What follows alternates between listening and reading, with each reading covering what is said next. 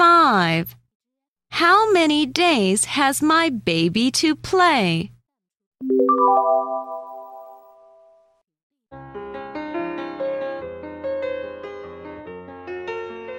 How many days has my baby to play?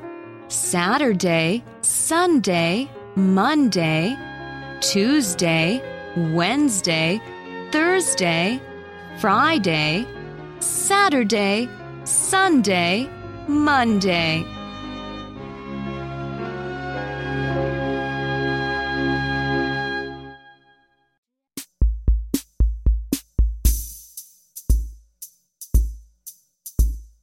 How many days has my baby to play?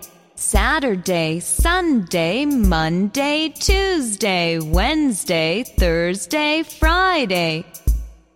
Saturday, Sunday, Monday.